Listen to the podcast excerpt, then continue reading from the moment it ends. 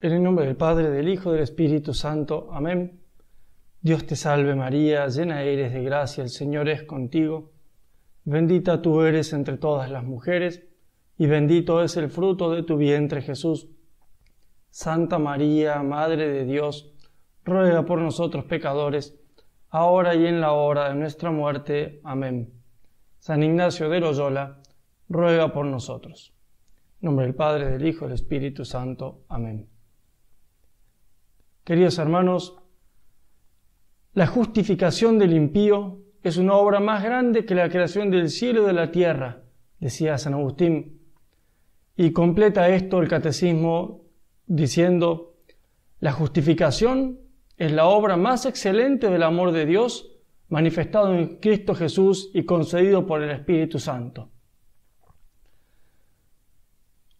La admiración ante el misterio de la misericordia que Dios ha tenido con nosotros tiene que brotar espontáneamente del corazón arrepentido, dolorido, pero al mismo tiempo muy agradecido para con Dios del ejercitante en este momento en el que estamos ya culminando la primera semana de los ejercicios. Ha sido un tiempo de oración centrado en la purificación. La primera semana tiene esa finalidad de purificar la conciencia, purificar el corazón de todo pecado, pero más aún de toda raíz de pecado, de todo su desorden de los afectos, de los apetitos, para justamente libres, verdaderamente libres, con la libertad de los hijos de Dios, poder empezar el seguimiento de Jesucristo. ¿no? De algún modo, estamos en ese punto en el cual hay que pasar la página y, como dice San Pablo, mirar hacia la meta y empezar a correr detrás de Jesucristo.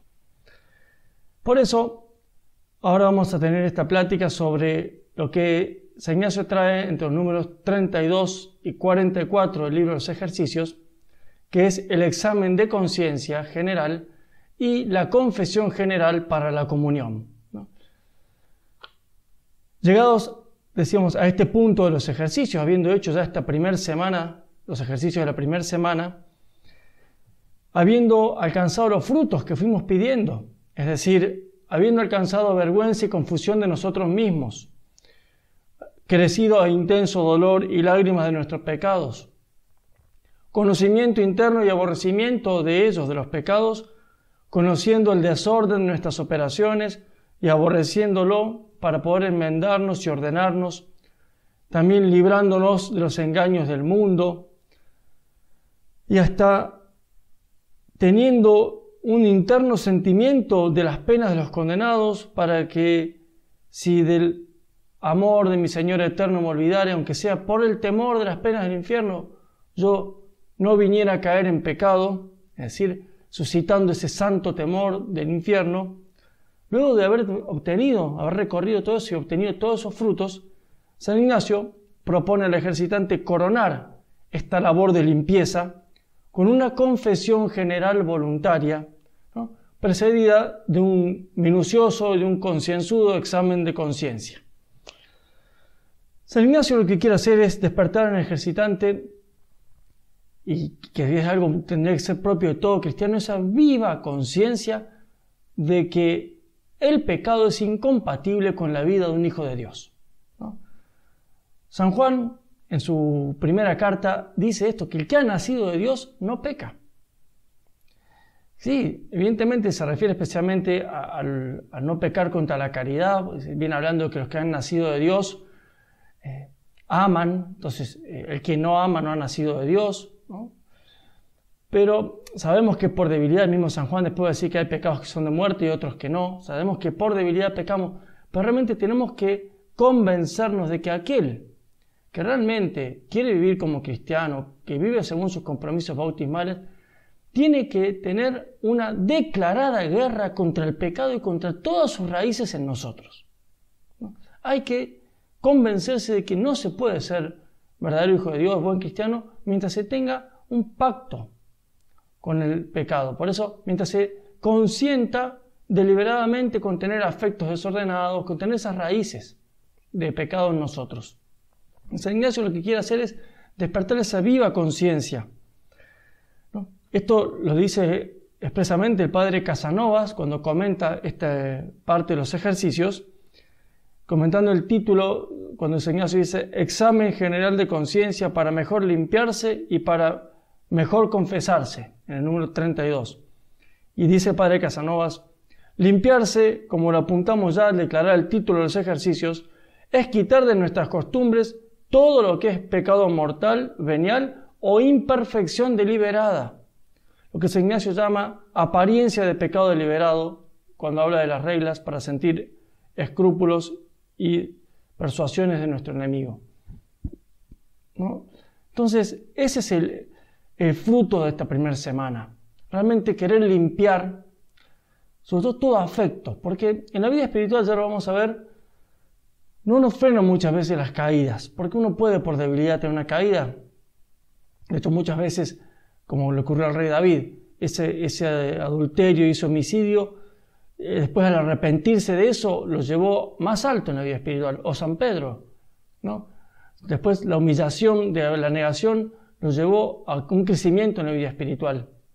Pero lo que nos frena es ese apego, ese afecto, ese haber pactado con el, con el pecado en nuestra vida o con imperfecciones deliberadas.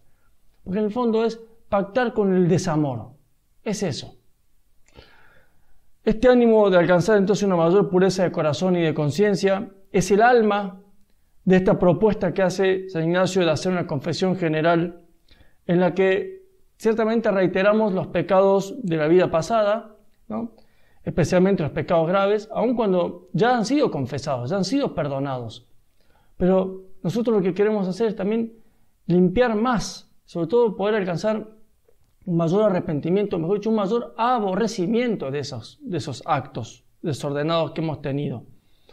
Esto ayuda a, mayor humildad, a mayor gratitud para con Dios, a un verdadero conocimiento de nosotros mismos, a estar más vigilantes. ¿no?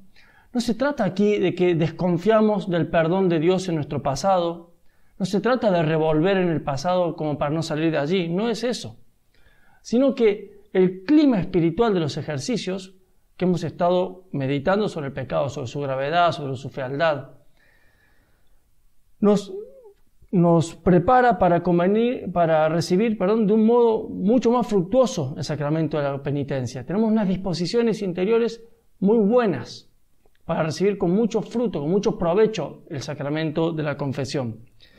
Por eso quiero solamente recordar brevemente algunas cosas sobre la doctrina del pecado que nos van a ayudar a comprender por qué conviene hacer un minucioso examen de conciencia y una confesión general de los pecados ya confesados, pero qué provecho tiene. Cuando nosotros nos detenemos ante la realidad del pecado, lo primero que hay que hacer es definirla como un acto humano, es decir, libre y consciente, contra la voluntad de Dios, contra la ley de Dios positiva, contra los mandamientos de Dios. Es una falta al amor de Dios. Hemos visto en los ejercicios cómo el principio y fundamento es ese plan amoroso de Dios y cómo el pecado lo rompió. Es un desamor para con Dios. ¿No? Siempre el pecado es un, como un rechazo de Dios y una conversión a la criatura. Muchas veces a nosotros mismos, un amor desordenado por nosotros mismos. Cuando este acto desordenado es en materia grave, o sea, contra los mandamientos revelados, y es hecho con plena conciencia, o sea, advirtiendo qué es lo que estoy haciendo y con un consentimiento perfecto, es decir, realmente queriéndolo, entonces constituye un pecado mortal, un pecado grave que mata la caridad, o sea, rompe nuestra amistad con Dios y si no nos arrepentimos de eso, nos puede llevar al infierno. En cambio, el pecado leve es cuando, el pecado venial es cuando es en un desorden eh, leve, es decir, no es en algo grave, eh, y o cuando es en el grave, pero fue hecho sin advertencia plena o sin consentimiento pleno. ¿no? Un pequeño desorden moral realizado sin, o, un desorden grave, pero realizado sin advertencia plena, sin deliberado consentimiento. Bueno, lo importante aquí de considerar es que el pecado es un desamor, implica siempre un desorden, ¿no? un desorden en, las pasiones, en los apetitos, en las operaciones. además de la culpa de la voluntad desordenada que se rebeló contra Dios. ¿Por qué es importante recordar esto? Porque, claro, en el sacramento de la confesión o cuando nosotros nos arrepentimos de un pecado, si es un pecado grave necesitamos sí o sí del sacramento, pero si es un pecado venial o una imperfección, muchas veces con un acto de contrición, con un pedir perdón, con un hacer un acto de caridad contrario, ya se nos perdona. Pero Dios nos perdona la culpa, nos perdona ese desorden de la voluntad, ¿no es cierto? Pero queda muchas veces ese, todo ese desbarajuste, podemos decir, toda esa desarmonía que creó el pecado en nosotros, ese daño, ese habernos ensuciado. Y eso es lo que tendremos que ir purificando a través de la penitencia y a través del ejercicio de las virtudes contrarias. Por poner un ejemplo, una persona que peca de gula, ya sea porque come demasiado o porque come solo lo que le gusta, por ejemplo, Dios le da la luz y se da cuenta a la persona de que peca contra eso, peca de gula. Entonces va, se arrepiente y se confiesa. ¿no? El momento en que se ha confesado de eso, de ese desorden en el comer, solamente buscando el placer en el comer, Dios lo perdona. Pero claro, ha quedado ese vicio, ha quedado esa inclinación hacia comer de más o hacia comer solo lo que me gusta. Bueno, y eso para poder purificarse de eso, muchas veces va a ayudar el hacer penitencia o el ir, muchas veces, aunque ya esté confesado ese pecado, renovar ese dolor, aborrecer ese desorden, aborrecer ese comer solo por el placer del gusto en el comer, esa falta de templanza. ¿no? Bueno, justamente eh, para luchar contra este desorden que ha creado en nosotros el pecado, ayuda mucho la confesión general, para que realmente aborrecer ese desorden que ha quedado en nosotros. Y justamente ese acto de caridad que hacemos al volver a pedirle perdón a Dios, al agradecerle su misericordia, nos vuelve a unir a Dios. Es justamente utilizar del pecado para unirnos más con Dios. De algún modo, tenemos que recomponer esa imagen divina que el pecado ha desfigurado en nosotros. Y ese es un trabajo que va más allá del perdón de la culpa. Es justamente ese trabajo por satisfacer la pena que el pecado nos, nos causó o por reparar ese daño que causó en nosotros. Bueno, en los ejercicios espirituales, en la mente de San Ignacio, se supone que el ejercitante ya viene libre de la culpa de los pecados, no necesita estrictamente la confesión sacramental, salvo que tuviera conciencia de haber hecho malas confesiones antes, haber hecho confesiones sacrílegas. Entonces sí que tiene que confesarse de esos pecados eh, que, en verdad no fueron perdonados porque la confesión estuvo mal hecha, si cayó algún pecado por vergüenza, ¿no es cierto?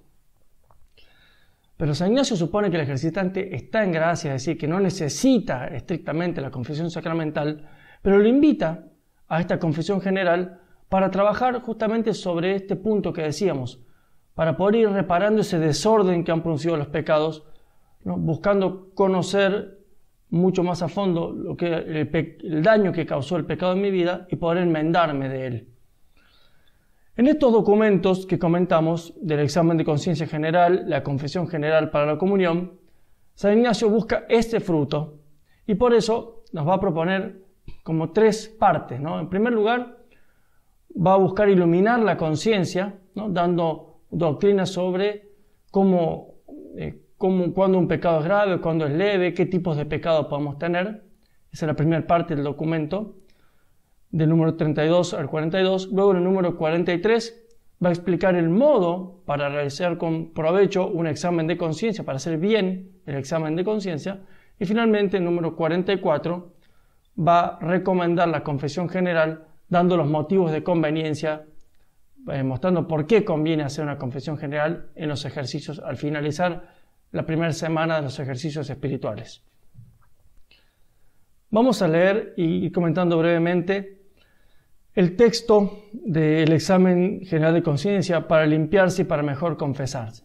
Primero dice San Ignacio, dice, lo primero que, que aclara es que presupongo tres pensamientos en mí. Número 32. Dice, es a saber, uno propio mío, el cual sale de mi libertad y querer, y otros dos que vienen de afuera, el uno del buen espíritu y el otro del mal espíritu. como hemos visto en las reglas de discernimiento de espíritus. De pensamiento, dice San Ignacio, hay dos maneras de merecer en el mal pensamiento que me viene de afuera. Por ejemplo, si viene un pensamiento de cometer un pecado mortal, al cual yo resisto inmediatamente y queda vencido. O sea, cuando viene una tentación un pensamiento, yo lo tengo que rechazar inmediatamente y queda vencido. Entonces, dice, hay dos maneras de merecer. Una es cuando lo hago así, lo, venzo eh, rápidamente, desechándolo al instante. La segunda manera de merecer es cuando ese mal pensamiento me viene y yo lo resisto, y me vuelve a venir y lo vuelvo a resistir, y siempre resisto hasta que queda vencido. Cuando el pensamiento vuelve una y otra vez. Y entonces dice, San Ignacio, esta manera, esta segunda manera de vencer es más meritoria que la primera, porque resisto a varios ataques de la tentación. Fíjense que San Ignacio lo primero que hace es presentar el mérito que tiene resistir a las tentaciones. Entonces dice, y, esto nos ayuda a distinguir cómo aquello que dice siempre en la moral, no es lo mismo sentir que consentir. Sentir una tentación no es pecado y al contrario, sentir la tentación y resistirla una y muchas veces es meritorio y mucho más meritorio cuanto más la resistimos. Ahora sí empieza a decir cuándo se peca venialmente de pensamiento. Dice, cuando el mismo pensamiento de pecar mortalmente viene y el hombre le da oído haciendo alguna demora, ¿no? o recibiendo algún deleite sensual, o donde no haya, o donde, perdón, haya alguna negligencia en lanzar el tal pensamiento. O sea, cuando nos demoramos o le damos un poquito de cabida a ese pensamiento, por algún gusto que sentimos en él, bueno, eso es un pecado venial. Y ya dice, es mortal el, pecado de pensamiento cuando el hombre da consentimiento al mal pensamiento para obrar luego, así como ha consentido, o para ponerlo en obra si pudiese. Cuando consentimos con ese mal pensamiento, aunque no lo llevemos a la obra, pero sí lo consentimos. La segunda manera de pecar mortalmente es cuando se pone en acto aquel pecado. Y esto, dice, este pecado mortal es más grave por tres razones por mayor tiempo, porque hemos consentido y hemos retenido ese pensamiento hasta poder llevarlo por obra, por mayor intención, porque nuestra voluntad realmente lo ha querido y está más afectada por ese pensamiento, y tercero, por mayor daño de las dos personas, es decir, porque lo he ejecutado. A veces, por poner un ejemplo, cuando uno tiene una tentación, es como como si una imagen se nos estuviese presentando, pero cuando uno la consciente es como si uno le pusiese el sello, ¿no? Y la marca, ya me queda impresa en el alma esa imagen, ese mal pensamiento. Y si encima lo ejecuto, me queda mucho más impreso, ¿no? Supongamos, si yo ejecuto un pecado de gula, ya no es solo que vino el pensamiento, lo consentí, sino que además después me queda el gusto en, el paladar, ¿no? Entonces es mucho más grave y por eso después purificarme de eso va a ser mucho más difícil. Bueno, de palabra, dice San Ignacio, no jurar ni por el Creador ni por criatura, si no fuere con verdadera necesidad y reverencia. Y dice, necesidad entiendo no cuando se afirma con juramento cualquier verdad, mas cuando es de alguna importancia o acerca del provecho del alma o del cuerpo o de bienes temporales. Se entiende mayor reverencia cuando en el nombre de su Creador y Señor, considerando, acata aquel honor y reverencia de vida. O sea, San Ignacio dice que si hubiese alguna necesidad de jurar, por ahí, el jurar, por una verdad, evidentemente, nunca, nunca por una falsedad, si es una falsedad es un pecado, pero si hubiese una necesidad de jurar para afirmar alguna verdad, el hacerlo por Dios es por mayor reverencia. Entonces le da un mayor peso ¿no? que jurar por criatura. Es de advertir, dice, que dado que en el vano juramento pecamos más jurando por el Creador que por la criatura, es decir, si estoy haciendo un juramento vano, es mucho más grave si lo hice por Dios. Pero a su vez es más difícil jurar debidamente con verdad y necesidad y reverencia por la criatura que por el Creador. O sea, cuando uno jura por la criatura, es más fácil que esté jurando vanamente. En cambio, cuando uno pone de por medio a Dios, lo más probable es que esté diciendo la verdad. Entonces dice por, varias razones.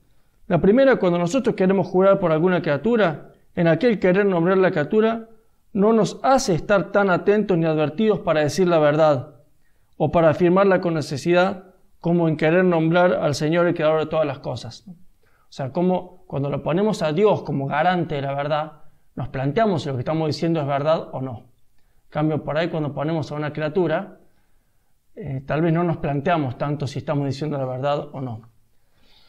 Y, la segunda razón que da es que jurar por la criatura no tan fácil es hacer reverencia y acatamiento al Creador como cuando juramos y nombramos al mismo Creador y Señor. Porque el querer nombrar a Dios nuestro Señor trae consigo más acatamiento y reverencia que querer nombrar la cosa creada. Por tanto, es más concedido a los perfectos, dice, a las personas buenas, jurar por la criatura que a los imperfectos, porque los perfectos, por la asidua contemplación e iluminación del entendimiento, se consideran y meditan y contemplan más ser Dios nuestro Señor en cada criatura según su esencia, presencia y potencia, y así en el jurar por las criaturas son más aptos y dispuestos para hacer acatamiento y reverencia a su Creador y Señor que los imperfectos. Lo que dice San Ignacio aquí es que la persona que está acostumbrada a contemplar a Dios en la creación y que tiene muy presente a Dios siempre, cuando jura, que, no, hay que jurar, hay que decir sí, sí, no, no, pero si de algún modo hubiese necesidad realmente para poder garantizar una verdad, el que jura por la criatura, teniendo presente que Dios está presente en las criaturas, por esencia, por potencia y por presencia, eh, entonces tiene presente a Dios. En cambio, el imperfecto, que, no, ni se acuerda de que Dios está presente en las criaturas, se acuerda por la criatura, lo más probable es que diga falsedades. ¿no? Tercero, dice San Ignacio, es que en el asiduo jurar por la criatura se debe temer más la idolatría en los imperfectos que los perfectos. O sea, alguien que es imperfecto, que no suele tener presente a Dios, tal vez al jurar por una criatura está de algún modo cometiendo un acto de idolatría porque le está dando a la criatura una reverencia que no le corresponde. Finalmente, San Ignacio va a decir que de palabra, eh, no decir palabra ociosa. O sea, primero, no hay que jurar. O si hay que estar con necesidad, tener presente esto, que si juramos hay que tener en cuenta la reverencia a la criatura, al creador, perdón, y, a la criatura en cuanto que el creador está presente. Y por eso eh, hay que decir la verdad siempre pero ahora va más allá, dice, no decir palabra ociosa, lo cual entiendo cuando ni a mí ni a otro aprovecha, ni se ordena la intención de aprovechar. ¿no? Decir palabras vanas, no hay que decir palabras vanas. De suerte que en el hablar, para todo lo que es provecho, o es intención de aprovechar al alma propia o ajena, al cuerpo o a los bienes temporales, nunca es ocioso. O sea, hablar con provecho nunca es ocioso.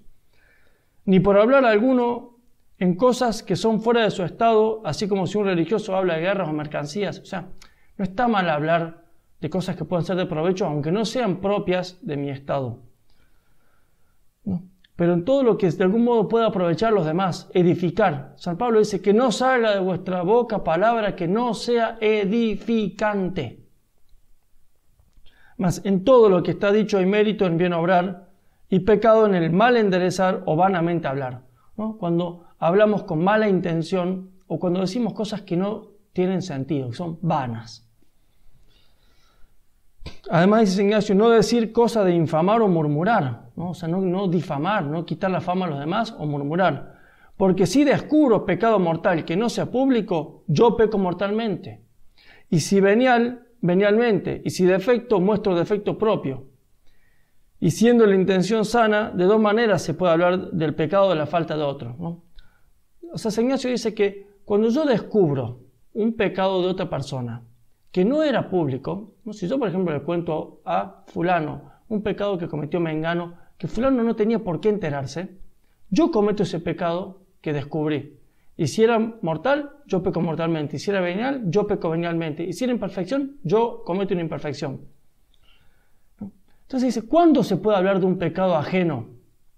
Dice, cuando es un pecado público, así como el de una meretriz pública y de una sentencia dada en juicio o de un público error que está inficionando, o sea, corrompiendo a las ánimas. Cuando un pecado es público, sí uno lo puede decir. Por ejemplo, si uno ve una mala conducta, si una persona, por ejemplo, por, decir un político que ha hecho un voto público a favor del aborto, yo ya no estoy revelando nada oculto. Entonces sí que puedo decir, miren, lo que hizo fulano está mal, para que no corrompa a los demás. O sea, cuando es público, sí puedo hablar del pecado ajeno. O dice, segundo caso, cuando el pecado, que es oculto, cubierto, se descubre a alguna persona para que le ayude al que está en pecado a levantarse, teniendo, sin embargo, algunas conjeturas o razones probables de que le pueda ayudar. Como por ejemplo, si yo a un, joven, un adolescente, por ejemplo, que está teniendo una conducta mal, está cometiendo un pecado, y yo voy y se lo digo a sus padres para que lo puedan corregir. O le digo a un maestro.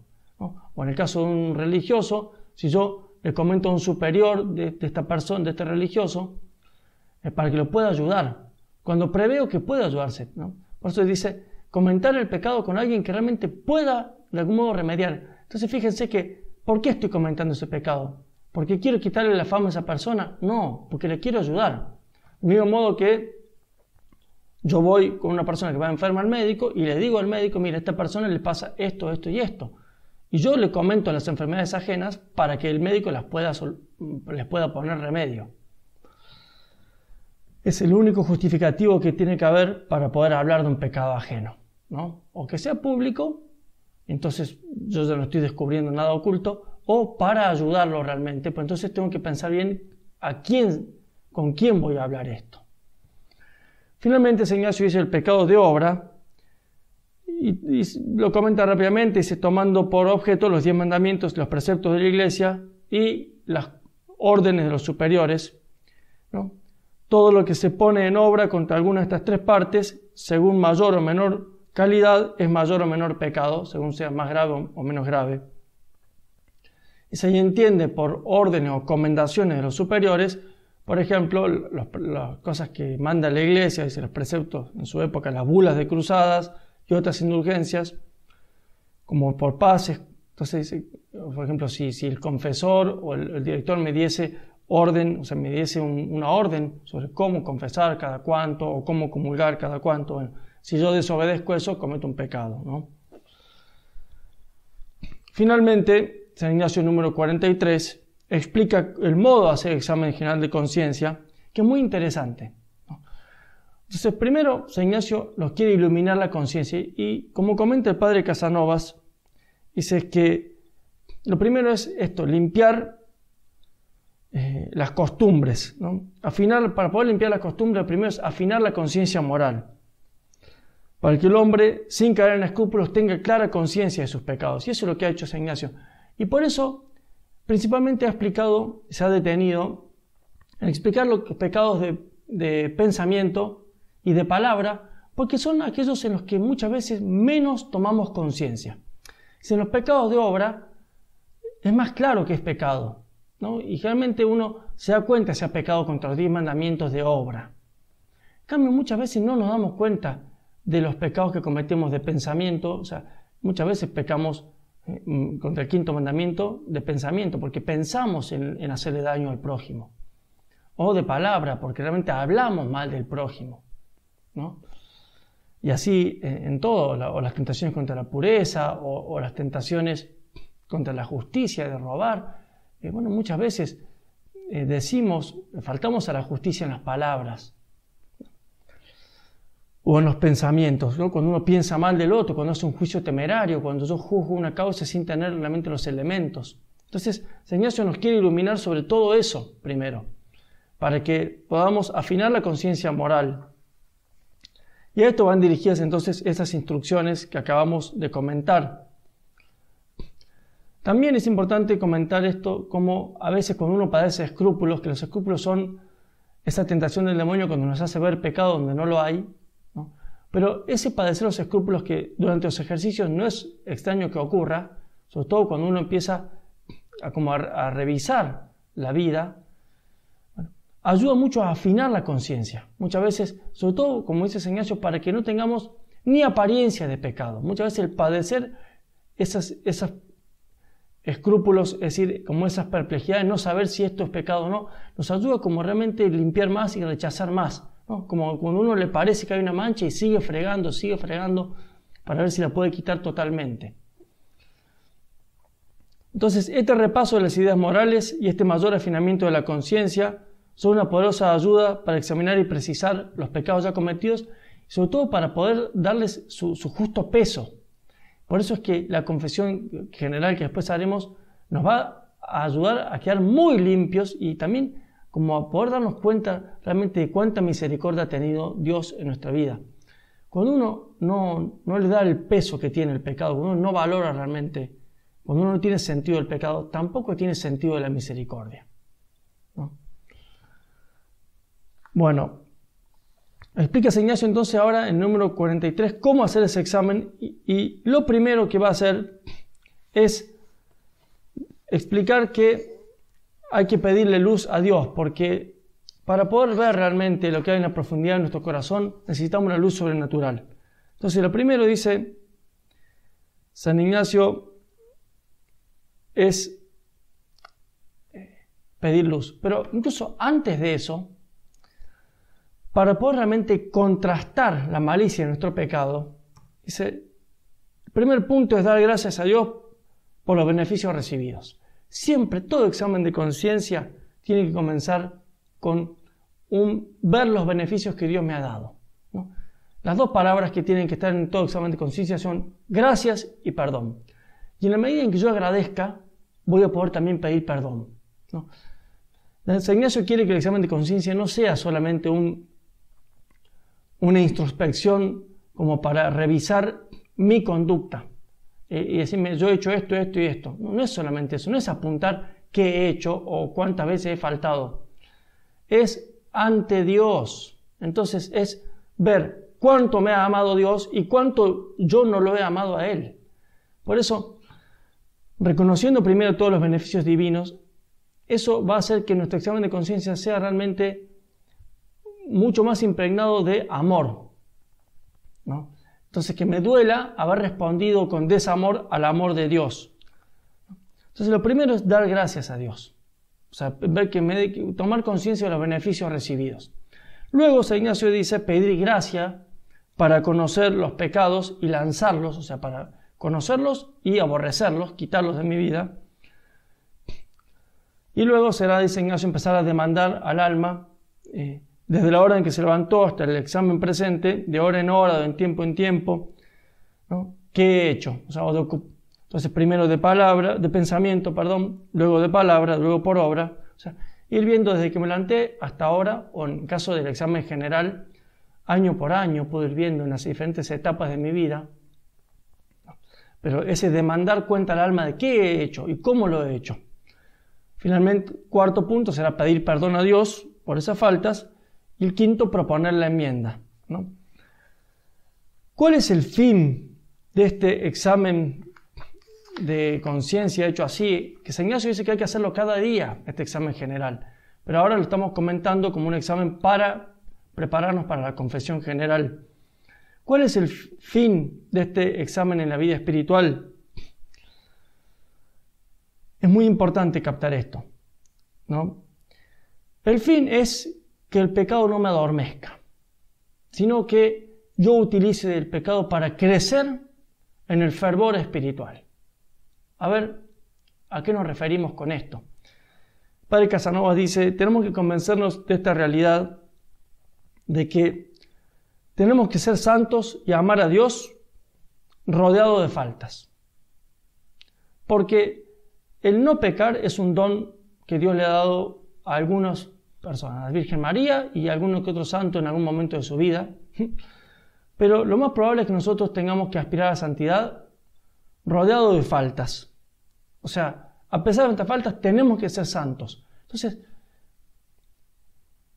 hay faltas que nos hacen disminuir el fervor y justamente cuando nos, cuando nos dormimos en el pecado, disminuye el fervor. Y el fin del examen de conciencia es es no dormirnos, es poder tomar conciencia de las cosas que hacemos mal y nunca pactar con ellas, nunca quedarnos de brazos cruzados, sino decir, bueno, realmente, perdón Señor, esto lo he hecho mal, pero yo no lo quiero. Y entonces me voy a proponer, te pido perdón y me voy a proponer enmendarme y cambiar esta conducta. ¿No? Dice Padre Casanovas, hay faltas que disminuyen el fervor y otras que no. La causa de esta diferencia no está en la falta en sí mismo, sino en nosotros. Es decir, uno conservará el fervor o lo perderá según que sepa o no caminar o, usar de esas faltas. Y ese es el fin del examen de conciencia. Como muchas veces nosotros de un tropezón damos un paso más largo, bueno, eso es lo que quiere San Ignacio, que de las faltas utilicemos nuestros pecados para encendernos más en amor de Dios y no dejar que los pecados debiliten el amor de Dios. Por eso es tan importante cada día arrepentirse de los pecados y renovar el amor. Porque si yo no lo hago cada día, me voy a empezar a dormir y entonces esos pecados van a empezar a enfriar mi amor hacia Dios. Para llegar a este ideal de que nuestras faltas, en vez de disminuir, aumenten nuestro fervor, nuestro amor a Dios, lo primero es conocer nuestras faltas. Por eso necesitamos la luz de Dios y eso es lo que pide San Ignacio, que Dios nos ilumine, nos dé esa sabiduría que se la da a los que se lo piden con humildad, con sinceridad, confiando en la misericordia de Dios. Y luego con ese conocimiento de la falta no es suficiente, porque además del conocimiento hay que tener, como dice San Ignacio, ese aborrecimiento, ese dolor de los pecados.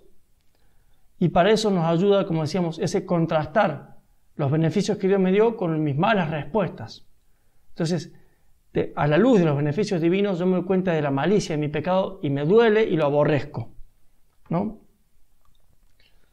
¿Qué aspecto tan diferente adquieren nuestras faltas si las proyectamos sobre el corazón de Dios y el corazón de Jesús, que a pesar de mis ingratitudes me ha amado y me ama hasta la misma muerte, dice el Padre Casanovas? Vistas así, no solo no enfrían en nuestro corazón el amor de Dios, sino que lo encienden todavía más. Y eso que tiene lo que quiere San Ignacio, que nosotros el pecado lo utilicemos una vez arrepentidos para encendernos más en el amor de Dios. ¿no? Por eso, de considerar los beneficios de Dios y nuestros pecados, nacen los actos de dolor y el propósito de no cometerlos más, que es lo que se sigue el paso siguiente en el examen. Si sentimos las cosas tal como San Ignacio las propone, dice Padre Casanovas, nuestro dolor será de contrición, es decir, un dolor de amor, porque traerá su origen en el contraste entre nuestra malicia y la bondad infinita de Dios. Será un dolor amoroso, será un dolor humilde, quieto y confiado, considerando que Dios, nuestro Señor, nos ama no por alguna perfección nuestra, sino movido por su corazón de Padre, que tanto más ama a su Hijo cuanto más pobre lo ve. Este dolor pasará naturalmente a amor y con estas con esto, dicen nuestras faltas, lejos de ser agua que enfríe nuestro amor a Dios, serán combustible que lo encenderá cada vez más. Finalmente, pasamos al último punto, número 44, donde San Ignacio habla de la confesión general, es decir, esta confesión de los pecados de la vida pasada. Decíamos, no por desconfiar del, perdón de Dios, sino por estos motivos que va a mostrar San Ignacio. Dice San Ignacio que el primero es que habrá mayor provecho y mérito, dice San Ignacio, número 44. Quien se confiesa cada año no está obligado a hacer confesión general pero haciéndola hay mayor provecho y mérito por el mayor dolor actual de los pecados y la malicia de toda su vida. Los ejercicios han dado como fruto ese gran dolor y como el perdón de los pecados es proporcional a las disposiciones para recibir con fruto el sacramento. Hay que estar bien dispuesto y la gran disposición para recibir el perdón de los pecados es el dolor de los pecados. Ahora tenemos mayor dolor actual por eso vamos a sacar más provecho si nos confesamos. Segundo motivo que da San Ignacio, dice, como en los tales ejercicios espirituales se conocen más interiormente los pecados y la malicia de ellos, que en el tiempo en el que el hombre no se daba a estas cosas internas, alcanzando ahora más conocimiento y dolor de ellos, habrá mayor provecho y mérito que antes hubiera. porque de algún modo hemos profundizado, nos hemos dado cuenta más de la malicia del pecado y por eso ahora lo aborrecemos más. ¿no? Muchas veces uno en la confesión general dice cosas que ya se ha confesado, porque ahora como que puede decir realmente la malicia de esto que yo hice es esta. Y yo realmente me arrepiento y aborrezco haber hecho esto. Como que uno realmente puede justipreciar el pecado y por eso aborrecerlo con todo el corazón. El tercero, dice San Ignacio, es que estando más bien confesado y dispuesto, se haya más apto para y más aparejado, más preparado para recibir el Santísimo Sacramento, cuya recepción no solamente ayuda para que no caiga en pecado, más aún para conservar en aumento de gracia. La confesión general se hará, dice Ignacio, finalmente se hará mejor inmediatamente después de los ejercicios de la primera semana. O sea, una vez que uno ha logrado todos esos frutos de la primera semana, se dispone a preparar la confesión, que conviene prepararla por escrito, siguiendo algún examen de conciencia como el que se les dará eh, como un apéndice. Entonces conviene prepararla por escrito. Después de haber hecho ese ejercicio, ahora dedicar un tiempo exclusivo a la preparación de la confesión general. Y así, queridos hermanos, eh, el gran fruto es prepararse bien para recibir la Eucaristía con cuánta humildad y confianza se une con Jesucristo en el amor, en la comunión, el que acaba de llorar todos los pecados de su vida, dice Padre Casanovas. Entonces siente vivamente que no hay cosa en el mundo que lo pueda apartar de nuestro Señor, que entra copiosamente en su alma la gracia divina y que en Jesucristo haya el medio más seguro de conservar esa misma gracia, evitando el pecado y creciendo siempre en la gracia divina. Aquel Jesús que en las meditaciones de la primera semana se presentaba al ejercitante como Salvador, que lo liberaba de las penas del infierno, ahora le comunica su propia vida y viene a ser para él alimento y fortaleza en la vida espiritual, fuente inagotable de toda gracia. Por eso, queridos hermanos, quien ha hecho debidamente los ejercicios de la primera semana y a continuación se dedica a preparar su confesión general, sin pensar por entonces en ninguna otra cosa, dice el padre Casanovas, verdaderamente pone de su parte lo que humanamente es posible.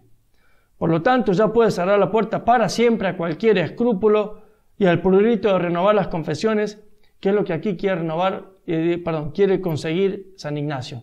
Que realmente pongamos como un punto final al pecado hasta aquí en nuestra vida, que hagamos un firme propósito de luchar para siempre contra el pecado y si tenemos la gracia de cometerlo, de inmediatamente levantarnos y pedir perdón y que disfrutemos del perdón de Dios. Aquí el ejercitante, como el hijo pródigo, que luego volver a su casa, fue hecho partícipe de esa fiesta que se hizo en su honor porque estaba muerto y ha vuelto a la vida y que se llenó de alegría por eso, o como el rey David, que luego de pedir perdón por sus pecados, luego de pedirle perdón a Dios y pedirle que le renueve el corazón, que lo limpie por dentro, que le dé un corazón nuevo, terminaba diciendo al rey David, Señor, me abrirás los labios y mi boca proclamará tu alabanza. Y eso es lo que ahora tiene que hacer el ejercitante. Agradecido por la misericordia de Dios, poner los ojos en Jesucristo y alabando, haciendo reverencia y sirviendo a Dios nuestro Señor, empezar el seguimiento de Cristo como fiel discípulo para compartir con Cristo penas, pero también para compartir gloria eterna.